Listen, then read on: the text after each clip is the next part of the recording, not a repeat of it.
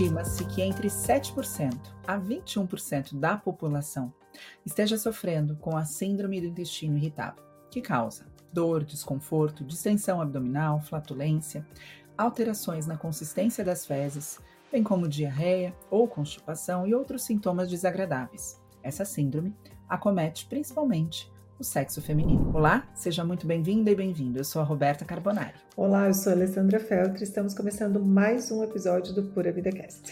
E neste episódio vamos falar sobre doenças inflamatórias intestinais. Além dos sintomas intestinais, a síndrome do intestino irritável está associada também à falta de sono, à dor de cabeça, fadiga e depressão. Ou seja, esta realmente é uma condição clínica de forte impacto na qualidade de vida. Isso mesmo, Alê. E infelizmente os casos vêm crescendo em todo o mundo, junto a outras disfunções, como as doenças inflamatórias intestinais. Alguns dados apontam um aumento de 15% ao ano nos casos de doenças inflamatórias intestinais. E vale a pena a gente esclarecer que doença inflamatória intestinal é um termo usado para descrever condições que causam inflamação ali na parede intestinal. E as principais são a doença de Crohn, que pode inflamar qualquer parte do trato gastrointestinal, e a colite ulcerativa, que afeta apenas o revestimento do intestino grosso, que é o cólon e o reto. Para nos ajudar a falar sobre esse importante assunto, gostaríamos de apresentar a nossa convidada de hoje. Ela é doutora em mestre em hepatologia e especialista em nutrição clínica com área de atuação em doenças intestinais. Lília Bassani. Seja muito bem-vinda, Lília. Obrigada pela sua participação aqui hoje no nosso Pura Vida Cast. Meninas, eu que agradeço. É uma super honra estar aqui, né? A Pura Vida é uma empresa extremamente respeitada, com embasamento científico. Eu estou realmente muito, muito feliz em estar aqui participando para dividir um pouquinho do meu conhecimento para uh, sobre um assunto tão importante, né, hoje em dia. Então podem contar comigo nesses próximos minutos para a gente tentar educar a população sobre isso. A honra é toda nossa e é interessante a gente ouvir quem sabe muito falar, né? Quem sabe muito fala dividir um pouquinho, um pouquinho. do conhecimento. Eu estava aqui, assim, quem nada um sabe pensa que sabe muito, né? E normalmente quem sabe muito Sim. acha sempre que é um pouquinho. Então é muito bom ter você aqui. Muito obrigada pela sua presença e a gente já vai começar pedindo uma explicação né, mais detalhada sobre o que seria, então, a síndrome do intestino irritável. Ok. Então vamos lá. Síndrome do intestino irritável, hoje, como vocês falaram, tem uma prevalência muito grande no dia a dia. E é o que a gente pega no consultório, porque as doenças inflamatórias, elas são consideradas doenças mais raras, né? Então a prevalência uhum. disso no dia a dia é uma prevalência menor. Mas é muito comum, uh, eu trabalho especificamente com doenças intestinais, então esse é o meu mundo, do paciente chegar e falar: eu já fiz todos os exames, já fiz colonoscopia, já fiz endoscopia, fiz, fiz todos os exames bioquímicos, fui a vários gastroenterologistas e ninguém descobriu os meus sintomas que eu sofro há 10, 15, 20 anos, né? Uhum. E, é, então, assim, sintomas assim, tenho muita flatulência, muita distensão, tenho que abrir a calça quando eu sento, muita eructação, gases um, diarreia, obstipação. É normal ter gases? Sim, mas tem um limite para essa normalidade, né? Então, uhum. assim, o que, uhum. que, seria essa doença, uh, síndrome do intestino irritável? É uma síndrome que, ela não, que você não encontra nada nos exames, né? A gente chama é, uma síndrome funcional, né? É esse intestino que está funcionando de uma forma não 100% correta. Então, por isso que quando os pacientes fazem os exames, nada é encontrado. Pro, esse diagnóstico é um diagnóstico diferencial num primeiro momento. Então, primeiro, o gastro precisa excluir as doenças inflamatórias, que nós iremos explicar na sequência, né? Então, ele exclui doença de Crohn, retocolite ulcerativa, doença celíaca. Então, ele exclui todas as outras doenças, outras causas orgânicas. E existe um critério, com base, chama critério de Roma 4, que, que são a, que é a base que o gastro utiliza para o diagnóstico. Então, como é que, que, que tem esse, esse, esses critérios, né? O paciente tem que apresentar dor, tá? Pelo menos uma vez por semana nos últimos três meses. Tem que ter essas queixas de ou diarreia ou obstipação, acompanhadas de gases, de extensão. Então, é uma síndrome funcional cujo diagnóstico é de exclusão, somado à presença dos critérios com base nessa, nessa especificação de Roma 4. E é, e é interessante que você traz, né? Eu sofro há 10 anos, eu sofro há 20 anos. Justamente, né? Não havia antes um encaminhamento para esses sintomas na ausência de um diagnóstico de uma doença. Então, se não tem nada, é assim que é. Né? E as pessoas se acostumam a viver dessa forma, com uma qualidade de vida completamente reduzida. Isso é muito ruim, porque assim, o paciente chega para nós, porque o gastro tem que ter um expertise. Tem que uhum. conhecer, tem que trabalhar com síndrome do intestino irritável para realmente colocar o carimbo e falar: não, isso é síndrome do intestino irritável. Você não tem uhum. doença inflamatória, você não tem nada. E não é todo gastro que está preparado para colocar esse carimbo, infelizmente, né? E aí é uhum. é isso. Ah, eu já fui a vários médicos e eles só me mandam procurar psiquiatra. Tudo isso é emocional. Mas, gente, óbvio que a gente sabe, hoje a ciência explica que tem uma forte relação eixo intestino-cérebro, então o estresse realmente é um gatilho independente para todos esses sintomas, mas a, o paciente está sentado ali na sua frente, ele tem que abrir a calça, você vê que ele está com aquele abdômen uhum. distendido, ele está conversando com você e aquela eructação está tá acontecendo, né? Ele está. Hum, hum, hum, uhum. né? Ele fala para você que ele tem diarreia ou ele consegue evacuar uma vez por semana. Então, isso tem relação com o emocional? Tem, mas não é só o emocional. Existe uma síndrome que hoje é uma entidade dentro da gastroenterologia que precisa ser tratada, tem tratamento, só que às vezes o, o paciente procura um profissional que não está habilitado para isso. Fica se arrastando com esses sintomas que afetam a qualidade de vida realmente. A gente vê isso muito na prática clínica. E é muito interessante a gente diferenciar o que é normal do que é comum, né? Então, uhum. isso é comum, não significa que é normal você apresentar tantos gases, tantos desconfortos, tanta distensão, tanta eructação. Então, isso precisa realmente ser alertado, né? Para a pessoa não achar que, ah, tá tudo bem, eu estou aqui e eu vou conviver com isso. E aí eu quero fazer uma pergunta, Lilian, que você descreveu aqui, né, sobre a síndrome do intestino irritável, sobre essas exclusões de outras doenças, mas teria como nós colocarmos aqui, para todos que estão conosco, o que, seria a causa realmente dessa síndrome do intestino irritável? Então, assim como as doenças inflamatórias, tudo que envolve o intestino é multifatorial. Não existe uma causa única. Ah, você comeu um quilo de mortadela e isso fez você ter doença inflamatória ou ter. Não, é multifatorial. Envolve desde qualidade de sono, tá? Então, aquelas pessoas hoje em dia, o mundo está tão frenético que que as pessoas dormem duas, três, quatro horas e tudo bem, isso é normal. Não, para microbiota uhum. isso não é normal, tá? uhum. tá? Exposição solar, que significa falta de vitamina D. Hoje em dia as pessoas têm uma preocupação, nós mulheres, né? Temos uma preocupação intensa com o cuidado da pele, que o sol acaba ficando, nunca a gente tem essa exposição solar, isso tem um impacto para a microbiota. Aí a gente tem a falta de atividade física, que também compromete, o uso de antibiótico na primeira infância ou depois da primeira infância, né? O uso abusivo de antibióticos ou até de drogas anti-inflamatórias, que hoje em dia todo mundo toma uma droga anti-inflamatória. Tô com dor no joelho, um anti-inflamatório, e assim vai se perpetuando. O uso uhum. abusivo de dos prazóis, né? Que hoje em dia o, o paciente recebe, ah, tá com azia, toma um omeprazol, ele nunca mais volta ao médico, então fica usando isso por 10, 15 anos, isso também tem um impacto para a microbiota e consequente pra, consequentemente para a síndrome do intestino irritável. E, obviamente, como eu sou nutricionista, a dieta, né?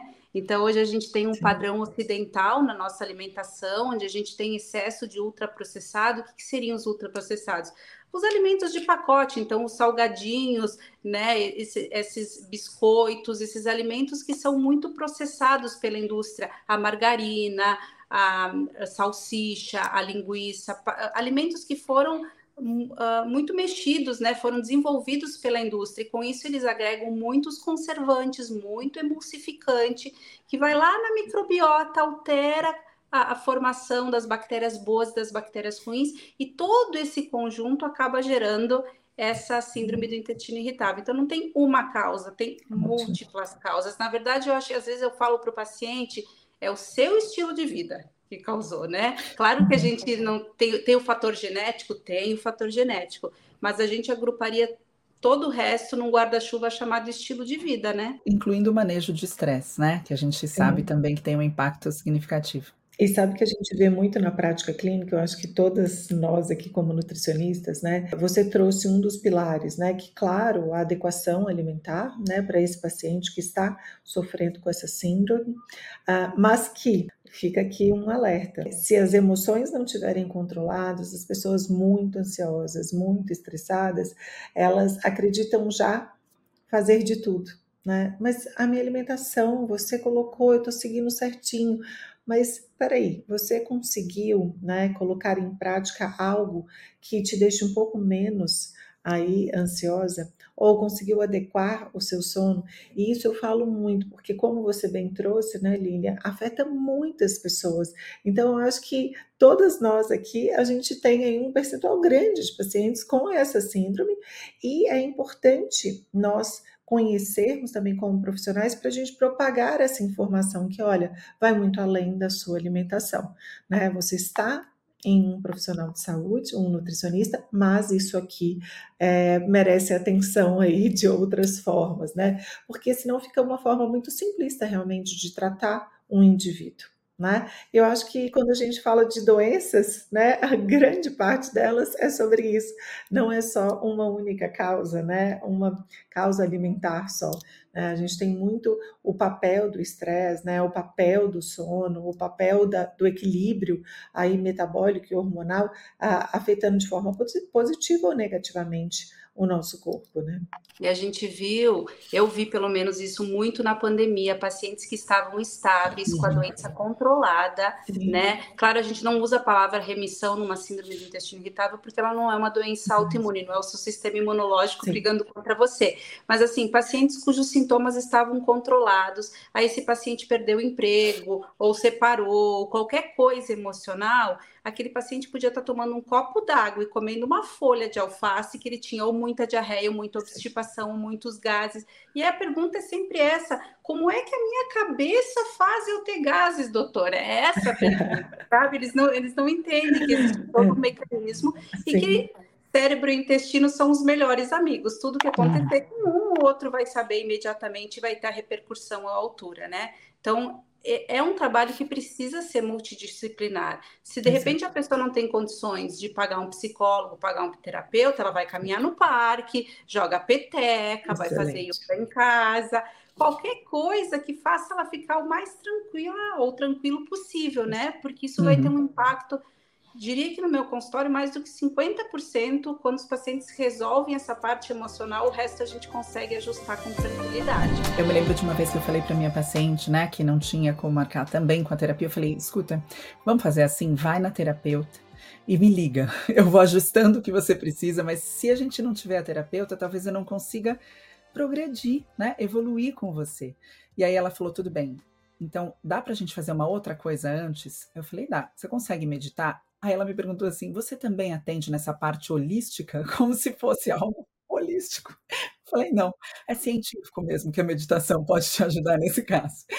Antes da gente entrar na questão de como tratar a síndrome do intestino irritável, seria interessante, né, já que é uma, uh, um diagnóstico feito por exclusão, a gente também trazer aqui as informações a respeito das doenças inflamatórias intestinais. Você poderia explicar um pouquinho sobre elas, os principais sintomas, as características? Com certeza, isso é até um dever, porque no consultório, trabalhando há 10 anos só com isso, muitos uh, diagnósticos foram desfeitos, obviamente uhum. não por mim, né, porque não, não é da minha alçada, mas pelo gastro. Muitos pacientes vieram com diagnóstico errado de doença inflamatória intestinal usando medicamentos para controle da autoimunidade, na verdade era uma síndrome do intestino irritável.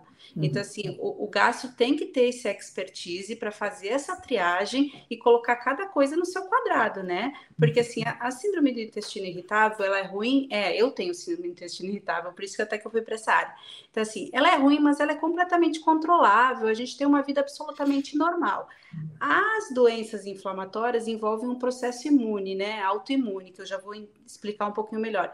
Então, o manejo é um pouquinho diferente, a dependência dos medicamentos, então é outro caminho. Então, primeira coisa é procurar um, um gastroenterologista que tenha experiência para fazer o diagnóstico correto dessas duas classes, né? Então, agora, uhum. falando das doenças inflamatórias, Então, como vocês falaram já na, na introdução, já falaram super bem, são doenças que envolvem um processo de inflamação, como o nome já diz, né? Doenças inflamatórias intestinais. Então, é inflamação no intestino. Aí a gente tem dois tipos, né? A gente tem a retocolite, até eu trouxe uma imagem, quem está me escutando me perdoe. Então é o seguinte, aqui a gente tem todo o trato gastrointestinal, aqui teríamos a boca, o esôfago, não está ilustrado aqui, né?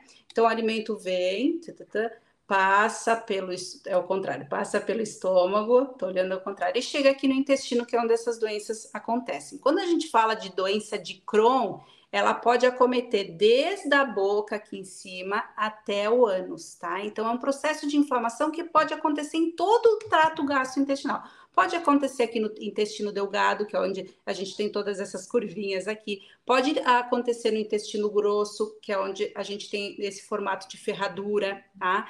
Também pode acontecer mais na parte superior, que é o esôfago, mas com uma prevalência menor. A área de maior ataque dessas doenças realmente é a parte do intestino. Então, a doença de Crohn, só recapitulando, ela pode acontecer da boca até o ânus, tá? E a retocolite não. A retocolite acontece nessa ferradura aqui, no reto, que é essa partezinha embaixo, né? Que o nome já diz reto, e no cólon, tá? Nessas três partes do cólon. Então, assim, isso é muito diferente, porque o que, que acontece no, nessa doença aqui? O sistema imunológico, as nossas células de defesa que deveriam nos proteger, elas começam a atacar as nossas células. Tá? Então, isso é um processo de autoimunidade junto com a inflamação. É todo o intestino que é atacado? Não, são áreas diferentes. Tem áreas, principalmente a doença de Crohn, que tem áreas que estão sadias e áreas que estão acometidas com o processo de inflamação. Outra coisa importante que o paciente saiba, que difere do intestino irritável, é que doença inflamatória não tem cura. O paciente enfim, por diferentes crenças, acredita que ele pode deixar de tomar medicamento, de não ir ao gastroenterologista para tratar doença inflamatória, e não dá, gente. Isso é extremamente sério, é uma doença que não tem cura, ela tem remissão e controle. Vida absolutamente normal na fase de remissão e controle, mas se você não respeitá-la, ela vai voltar e volta com a força total. Então, uhum. isso eu acho que é uma grande diferença, né? Na síndrome do intestino irritável, a gente não tem inflamação, e não tem ativação do sistema imune. Nossos soldados não brigam com o nosso organismo, né? É uma doença mais fácil da gente controlar. Doença inflamatória, a gente tem o nosso, nosso exército brigando conosco, né? E a gente tem um processo que é crônico e que a gente consegue controlar com medicamentos, com alimentação, mas que precisa desse acompanhamento. Acho que isso é importante que o paciente saiba. Né?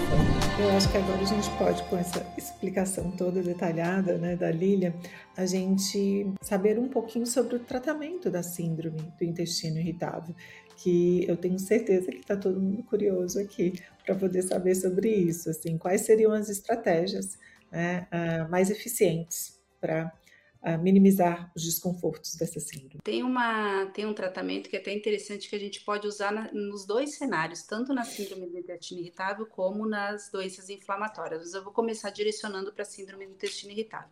Então, no início da nossa conversa, eu falei que os, os, pacientes têm o quê? A queixa de muita distensão abdominal, eles precisam abrir a calça, muita sensação de plenitude. O paciente almoça, oito da noite, ele ainda tem aquela sensação de plenitude, muitos gases, muita eructação. Então, o que, que a gente não quer? Que esse paciente tenha mais fermentação, porque ele está fermentando bastante. Ele está falando para você que ele passa o dia com eructação. Hum, hum. Isso é produção de gases voltando, né? Que ele está com aquele abdômen distendido. Então você tem a parede do intestino que distendeu pela formação de gases. Então, o principal tratamento não medicamentoso, né, para o controle dos sintomas da síndrome do intestino irritável é uma dieta chamada Low FODMAPs, tá? Que essa dieta nada mais é, isso é uma sigla em inglês, que traduzindo, ela significa carboidratos de difícil digestão para o intestino, tá? Que uh, geram um processo de fermentação. Como eles não tiveram a digestão completa no intestino delgado, eles vão para o intestino grosso, e aí essa microbiota, os bichinhos, as, as bactérias que tem nessa parte final do intestino, que é aquela ferradura que eu mostrei, elas fermentam esses carboidratos, produzindo muitos gases, distendendo aquele intestino e aumentando toda a sintomatologia desse paciente. Esses gases, esses carboidratos de difícil digestão, eles também têm a capacidade de reter muito líquido, e com isso também pode a, ah, piorar a diarreia desse paciente. Então, pensando na questão da dieta, essa é a terapêutica mais indicada e que tem o maior número de publicações, né? Então, para o controle dos sintomas,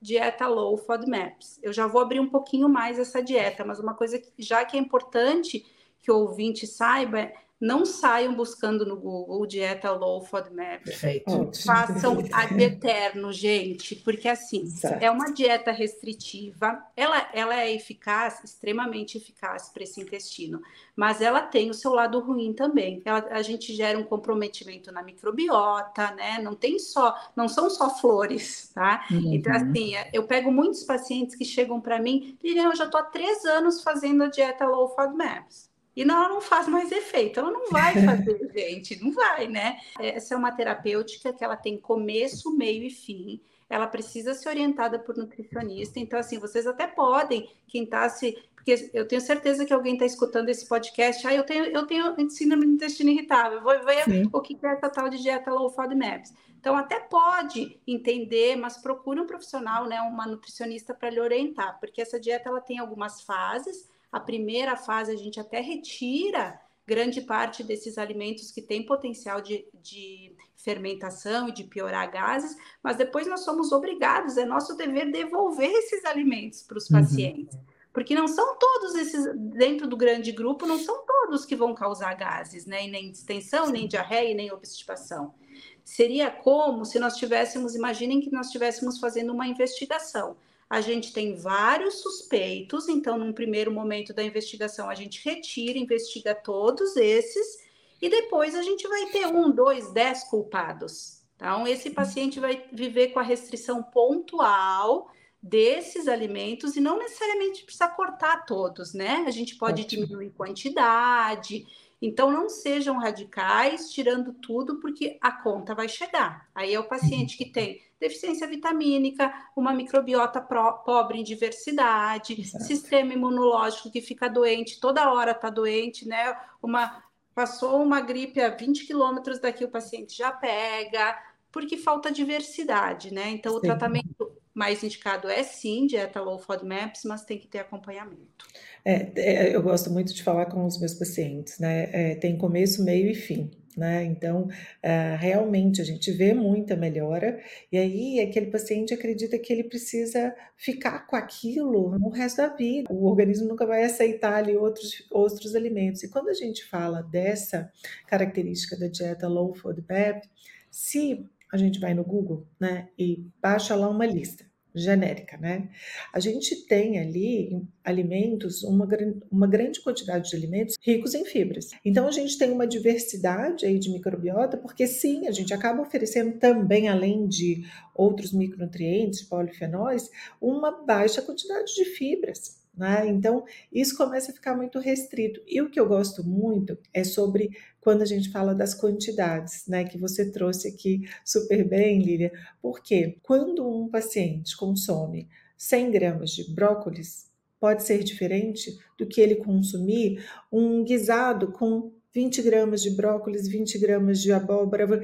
E aí ele olha para o brócolis e vai falar assim: esse aqui eu não posso nunca mais. Pode ser que ele seja o alimento mais agressivo para você, mas pode ser que ele não seja. Né? Então, a gente também é, incentivar a autoobservação né? e aquela dedicação, assim, vamos retirar o que está mais presente na sua alimentação e que te fermenta mais. Ah, na sequência, introduzir um por um, porque também existe aquele momento da introdução, né, que a gente faz muito na prática clínica, desses alimentos que a gente retirou, e que a pessoa quer colocar os três juntos. Não, coloca um de cada vez. Coloca um dia, passa três dias, quatro, avalia, coloca o outro.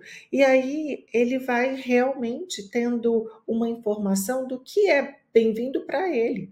Porque, como intestino, diversidade não é igual para todo mundo, a síndrome intestino irritável não é igual para todo mundo. Desbiose não é igual para todo mundo. Né? Existem diferentes tipos de desbiose, existem diferentes tipos aí de síndrome do intestino irritável. A gente não pode colocar todo ser humano no mesmo bolo de uma síndrome que fala né, sobre diversidade, né, sobre o impacto do alimento com essa microbiota. Então, isso também, é, eu acho que ter essa orientação é muito valiosa já, para ninguém sair pegando no Google. Ponto. Vai ter algo que vai te beneficiar e que vai ser individual e com a ajuda do profissional de saúde, né? Pegar no Google a lista é muito fácil, excluir é muito fácil, mas é. na minha percepção, o mais difícil é você reintroduzir esses alimentos. Porque Sim. aí juntam vários fatores, o medo do paciente o voltar medo, para mal, porque fala assim, eu tô bem, eu consegui ficar bem, como é que eu vou comer? Então, assim, é nosso dever incentivá-lo, não, você precisa tentar porque para quem não conhece essa dieta, a gente tira muitos alimentos que são saudáveis. Super. Veja, para quem nunca escutou sobre essa restrição, um, do, uma dupla que todo paciente sofre no primeiro momento é alho e cebola, né? Então, Sim. alho e cebola, eles têm altíssima capacidade de fermentar, só que eles fazem parte da, da alimentação do brasileiro, né? Uhum. Então, assim, você falar para um paciente que ele nunca mais vai comer alho e cebola, imagina, não dá. É, imagina. Né? Então, assim, é nosso dever é, incentivar. O, o, próprio feijão também feijão. tem alta capacidade também. de fermentar mas aí a, a, gente pode, de repente, encontrar a variedade do feijão que tem menor capacidade de fermentar, ensinar uma técnica culinária para esse feijão, né, uhum. né? Deixar de molho, enfim, para esse feijão não uhum. fermentar tanto, quantidade. E com isso a gente vai devolvendo esse paciente à vida normal, né? Mas sabe o que eu acho interessante, Lilian? Porque a dieta Low Food Map, ela foi super disseminada é, porque muitas pessoas encontram-se com distensão e desconforto intestinal. E aí entendeu-se que ah, essa dieta é, é boa para minimizar desconfortos e distensão abdominal. Então, eu vou fazer ela. Então, a pessoa não tem síndrome do intestino irritável. Ela está ali com uma desbiose. Pode ser ali muito pontual, porque ela alterou um pouquinho o padrão intestinal ali, o padrão alimentar dela ali aqueles dias, não dormiu bem, consumiu um pouco mais de álcool e tal. Mas isso vai passar se ela começa a colocar ali né, o planejamento alimentar dela direitinho. Então ela ficou muito disseminada assim, eu chego, gente, eu chego para atender as pacientes, eu vou falar que pelo menos 70% delas já colocaram já em prática. Uhum. E aí eu falo assim, mas por quê? Não, para diminuir um pouco, mas não é somente isso, né? Desconfortos, né? E distensão abdominal pode ser por diferentes motivos, né? Pode ser de uma alteração daquela semana, pode ser pelo seu estresse da semana, né? E pode ser consequência, né? Alguns, por exemplo, transtornos psiquiátricos trazem uma alteração significativa, né, de microbiota intestinal, e não é um tratamento de síndrome do intestino irritável que causa essa alteração, né? Mas eu achei muito importante a Lilian trazer a questão do medo, porque fazer sem acompanhamento é, num primeiro momento, parece que você está indo muito bem, né? Porque os sintomas vão melhorar, obviamente, se você tirar o, o agressor, né? O estressor daquele ambiente. No entanto, é, essa questão de o medo de voltar a comer, né, pode trazer outras questões alimentares e um comportamento alimentar bastante prejudicado. E quando você fala de não fazer sem acompanhamento, eu acho muito importante, até porque quando você retira uma série de alimentos, você retira utilizando uma outra estratégia para que não falte nutrientes. Tá? Então, uma nutricionista vai retirar alimentos e no cálculo ela vai entender o quanto deficitária essa dieta, essa prescrição dietética está em nutrientes. E ela vai te dar o suporte suplementar do que faltar. Exatamente. E aí eu queria, inclusive, que a gente falasse um pouquinho sobre isso, porque as pessoas também perguntam qual suplemento do, da síndrome do intestino irritável, né? se existisse um. Ou ainda, não, ainda não existe. Eu, eu não consigo é. fazer a dieta. Posso tomar probióticos e vai ficar tudo bem? Então, eu queria que você falasse especialmente desses dois pontos, que eu acho que são as maiores é, questões Ótimo, que são trazidas é. em consultório. Então, imaginem que vocês vão chegar na casa da praia de vocês, essa casa está fechada há vários meses, tá? Ninguém limpou, e vocês chegam, tem aquela maresia, aquela areia no piso. O que, que, vocês vão fazer? Vocês vão passar um pano, vão lavar esse piso, vocês vão passar cera em cima daquela areia. Perfeito. O probiótico, gente, é a cera em cima da areia. O probiótico tem a sua, a sua utilidade, tem o seu momento, tá? Hoje em dia até ele está muito debatido quanto usar, uhum. né? Tudo é um assunto hoje em dia bem polêmico, mas ele tem a sua aplicabilidade. Mas com certeza absoluta não pode ser no momento que o paciente está distendido, porque essa formação de gases é areia na casa da praia. Uhum. E outra coisa que a gente tem que considerar na síndrome do intestino irritável é alta prevalência de SIBO. SIBO, para quem nunca escutou, é supercrescimento bacteriano no intestino delgado. O intestino delgado, naquela imagem que eu mostrei, eu vou mostrar de novo o intestino delgado aqui, né? Ô Lilian, aproveitando que você subiu a imagem de novo, fazer um convite para quem estiver ouvindo assistir no YouTube, né, ou no Spotify, para você ver a imagem direitinho. Então agora você pode nos ver também no YouTube ou no Spotify. Então esse é o intestino delgado, aqui onde tem é ruim você falar o contrário, mas essa da curvinha, não é a, aqui, né? Então nesse intestino delgado a gente tem uma coisa que pode acontecer é que as bactérias perdem a proporção e a gente começa a ter uma quantidade muito grande de bactérias ruins, tá? E aí isso recebe um nome, que é supercrescimento de bactérias, né, no do intestino delgado. Então isso também piora essa condição de muitos gases, muita distensão. E se o paciente tomar probiótico tendo cibo positivo sem saber, vai usar só calça de moletom porque não fecha mais a, a, a calça jeans. Então, porque a história de, de colocar a cera em cima do piso com areia, né? Então, né, a gente tem que ter muita cautela com o probiótico. Acho importante que o pessoal não saia comprando muitos bilhões, porque se tiver que usar, a gente usa pouco, não precisa uhum. usar 30 cepas, né? Porque uhum. você não sabe o que tem nesse ambiente. Se ele tá bagunçado, você vai colocar mais bagunça ali dentro? Então, primeiro a gente limpa o terreno, passa o pano na casa, organiza os móveis, e aí, se faltar o vasinho de flor em cima da mesa, a gente coloca que é o probiótico. E é muito importante porque a gente fala tanto dos benefícios dos probióticos, né, na saúde intestinal, e aí parece que essa frase ela é finita, né? Tipo, saúde intestinal probióticos. Não, e não é, né? A gente precisa ter um olhar mais abrangente. Eu acho que essa explicação sua foi incrível. Não será a primeira estratégia para uma síndrome e para tantas outras também, né? A gente precisa avaliar de qualquer forma, né, essa casa, como ela está mesmo, né? Vamos colocar ela em ordem. Nunca vai ser, então, quem gosta de cinema, né? Acabamos de ter o Oscar, né, alguns um mês e pouco atrás vocês nunca vão ver o probiótico como ator principal. Ele pode ganhar o Oscar de ator coadjuvante, né? De qualquer coisa, Oscar de melhor música, mas o ator principal é a comida, gente. Uhum. Tá? Então, assim, a gente tem que ter uma dieta orientada por nutricionista, para o controle da síndrome do intestino irritável, mas também para melhora da qualidade dessa microbiota, porque senão o chão vai ficar sempre com um pouquinho de areia embaixo de algum móvel. Só antes da gente entrar em outros suplementos, só para também frisar a respeito do probiótico, né? Existe muita gente comprando probiótico por uma questão de é, estufamento, estou com muitos gases, ou quero melhorar a regularidade intestinal e comprando, né? Se auto-medicando. Não é um medicamento, né? Um suplemento, mas se auto-suplementando com probióticos, né? E condições, inclusive de SIBO, podem ter outras razões, né? Que não estão necessariamente no intestino, mas estão impactando o intestino. Né? Por exemplo, um hipotiroidismo não tratado né? pode trazer aí um quadro de SIBO e não é o probiótico que vai resolver o problema. Então, investiguem sempre e busquem um profissional, até mesmo para o começar a utilizar o probiótico se necessário, né? Não comprem um probiótico por conta própria e iniciem aí a suplementação. Outros suplementos, a questão da dieta low FODMAPs e os outros suplementos. Então, quando a gente pensa tanto em doença inflamatória quanto síndrome do intestino irritável, a gente tem uma microbiota machucada, digamos assim. Óbvio que no, na doença inflamatória o machucado é maior, maior. tá? E, na, e na, no síndrome do intestino irritável é um arranhão só, né? Uma casquinha de uma acne que você retirou. Mas nos dois a gente tem uma inflamação de baixo grau, uma inflamação mais significativa.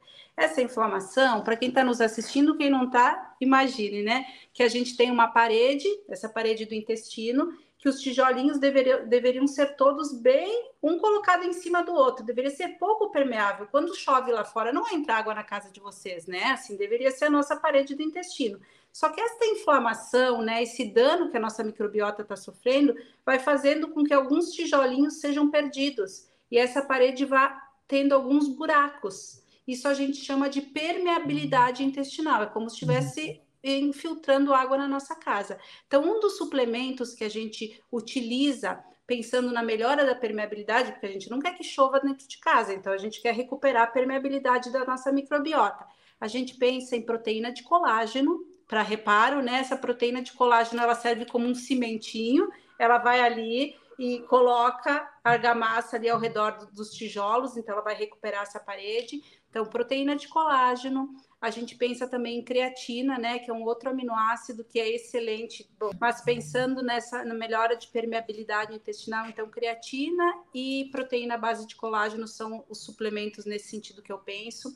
Também a vitamina D, né, porque hoje em dia as pessoas estão com uma super deficiência de vitamina D, cada 10 pacientes, 9 têm deficiência de vitamina uhum. D. Até os pacientes que são do norte, nordeste, hoje em dia têm essa deficiência. E uhum. essa a deficiência de vitamina D, ela piora o processo de inflamação. Tá? Então a gente precisa ter a vitamina D num nível adequado. Isso também uma abre aspas, não é para sair suplementando 50 mil unidades por dia de vitamina D, gente. Porque assim, equilíbrio, porque o excesso de vitamina D vai desregular o metabolismo de cálcio, tá? Então, assim, é para ter vitamina D adequado? É, mas não é para ir comprar na farmácia o maior número de unidades que existia ali, tá? Então, tem que ter, com base no seu exame, o nutricionista ou o médico vai orientar. Então, a vitamina D ajuda na diminuição do processo de inflamação e ajuda na melhora dessa permeabilidade, fazer que a sua parede fique mais fechadinha, né? Não tenha buracos. A gente pensa também no magnésio, né? O mineral tem múltiplas funções, mas na síndrome do intestino irritável, uma das vertentes é o paciente constipado, nem todo paciente tem diarreia. Então, além de melhorar a permeabilidade, de ajudar o sistema nervoso, o magnésio ajuda no funcionamento do intestino. Então, para esses pacientes com, com o lado constipante da síndrome do intestino irritável, acho extremamente importante. Para o não constipante, não precisa usar magnésio, depende do seu exame, né? A gente não sai suplementando no achômetro. Para onde eu quero ir? Mas aonde você está? Né? Se você liga para alguém, qual é a direção? Mas aonde que você está? Então, com base nos exames, a gente entra com a dosagem de magnésio. Mas para o constipado, a gente pode trabalhar com uma dosagem um pouquinho maior. Ômega 3, né? Ômega 3 também é outro suplemento que tem múltiplas funções, mas quando a gente pensa em doença inflamatória, tanto no, nas doenças uh, Crohn, retocolite ou próprios, as próprias síndromes do intestino irritável, que tem uma inflamação de baixo grau, o ômega 3 é fundamental. E aí também vale dizer, não é porque eu estou fazendo aqui o, o podcast na Pura Vida, mas assim, gente, empresas de qualidade, não estou falando para vocês comprarem obrigatoriamente da Pura Vida, mas assim, empresas que têm um selo de pureza, porque senão o barato vai sair caro, né? O ômega 3 que custa 30 reais, gente, não, não dá você tá, é o que você está colocando para dentro. Muitas vezes o paciente fala para mim, ai, você não fala, né? A gente vê o paciente ali com uma roupa melhor e ele não quer pagar 100 reais de um ômega 3 de qualidade. Uhum. Então, tenham essa preocupação, tanto quando vocês forem comprar proteína, ômega 3, tudo que, que vocês Creatina. comprem creatina, né? Porque a gente tem creatina de 50 reais e tem creatinas com um valor um pouquinho mais alto, mas que a gente sabe que a empresa tem todo um protocolo de qualidade, porque é isso que vai chegar no seu intestino. Exato. Se chegar a coisa errada, você vai ter que ir para o medicamento, e às vezes nem o medicamento controla, né? Aí a gente tem, por exemplo, na doença inflamatória, dependendo se o paciente teve que fazer ressecção, tirar algumas partes do intestino, porque agravou um pouco mais essa doença inflamatória, aí a gente precisa sempre observar a vitamina B12, tá? O uhum. zinco também é importantíssimo para esses pacientes, né? Zinco e magnésio é um casal inseparável. Então, assim, de maneira geral, a gente sempre olha para essa suplementação, mas as vitaminas do complexo B, não só a B12, como todas as Bs, são de extrema importância para esses pacientes, porque o metabolismo da, do complexo B no intestino fica comprometido quando você tem desbiose, né? Uhum. E esses pacientes com síndrome do intestino irritável têm desbiose. Os de doença inflamatória, então, esses nem se fala, né? Então, esses uhum. com certeza têm desbiose, então a gente tem que ter esse cuidado. Uh, ah, uma outra coisa importantíssima eu falei que a gente retira, diminui as, os alimentos com alto poder de fermentação. Isso não significa que eu não vá suplementar fibra, tá? Isso é, isso é um, um grande erro das pessoas, tá? Então, você está tirando na Low FODMAPs alimentos extremamente saudáveis, alimentos uhum. que fariam essa microbiota ter vida própria, aumento de bactérias gram-positivas, que são as bactérias do bem, né? Então, o que, que a gente faz? A gente retira aqueles, aqueles carboidratos de alto poder de fermentação, mas a gente pode colocar uma fibra, uma goma cássia, que tem baixo poder de fermentação. Então, tem um grupo, algumas fibras de baixo poder que a gente usa obrigatoriamente nesses pacientes e que elas geram pouquíssima distensão. Elas ajudam a aumentar as bactérias boas, as que nos protegem, porque elas aumentam ácidos graxos de cadeia curta, que vão acabar aumentando fatores que combatem a inflamação. Tá? Então, a, a, fibra eu acho que também ela, ela cabe nesse, nesse bloco de suplementação. Nossa, excelente, hein? Vocês Olha, tiveram aqui, caros ouvintes, quase que uma consulta nutricional gratuita. Nutricional. Foi isso que ela fez aqui, maravilhosa. Para doenças inflamatórias. Exatamente. Eu ia falar dicas práticas, ela deu todas, né? Ela praticamente. Que delícia te escutar, Lília. Obrigada, meninas. Uma coisa assim, ó, uma dica prática tudo a gente pode encontrar na feira, viu? Gente, então assim, o mais importante é você comer comida de verdade quando você tiver um produto industrializado cujo rótulo você não saiba ler, que tem lá 10, 12 linhas do rótulo, lá dos ingredientes, um rótulo desse tamanho, gente, larga o produto. Na dúvida, ele não vai fazer bem para sua microbiota né? Então, o começo de tudo é você comer bem, comer comida limpa, comida viva, feijão a vácuo. Gente, não precisa comer feijão a vácuo e milho a vácuo. Você vai na feira, compra o, compra o milho, cozinha na sua casa e come, né? Então, uhum. eu acho que isso é a primeira coisa é comer comida de verdade. Segunda coisa é você usar, comprar menos produtos industrializados, produtos ultraprocessados, tá? E aí depois também uh, ter a suplementação correta e o acompanhamento de uma nutricionista ou de um gastro que saiba o que está fazendo pelo seu intestino. Que delícia, que felicidade todo esse conteúdo hoje sobre síndrome do intestino irritável. Tenho certeza que foi super valioso para todo mundo que está aqui com a gente. Não, foi para mim que sou nutricionista ouvir você falar, de verdade. Não, de verdade, de verdade. Muito obrigada pela companhia aqui com a gente hoje nesse podcast. Infelizmente a gente tem que finalizar, né, Lê? Eu queria mais uma hora de podcast com ela. Mas aí a gente faz aquela pergunta, né? Assim, tipo, a gente pode contar com a Lilian sempre por aqui, então, será? A gente queria, um, a gente queria uma semana de, de só... Só de saúde intestinal. Não, contem sempre comigo, os pacientes. Olha, tá, tá gravado, hein, Lilian? É, eu não tenho rede social ativa, ela existe lá, mas eu não, eu não mexo nela. Mas assim, se alguém tiver dúvida, manda uma pergunta lá que eu acabo respondendo. Né? Em algum momento eu vou ver essa pergunta. Querida ouvinte, espero que você tenha aproveitado e fique à vontade para compartilhar esse episódio com seus amigos e familiares. E caso você tenha gostado desse papo, como eu gostei, pode divulgar o programa para mais pessoas ao avaliá-lo em sua plataforma favorita, de preferência com cinco estrelas. E agora você pode deixar o seu like aqui no vídeo também. O Pura Vida Cast faz parte da plataforma de conhecimento em saúde, bem-estar e longevidade da Pura Vida, o Pura Vida Prime.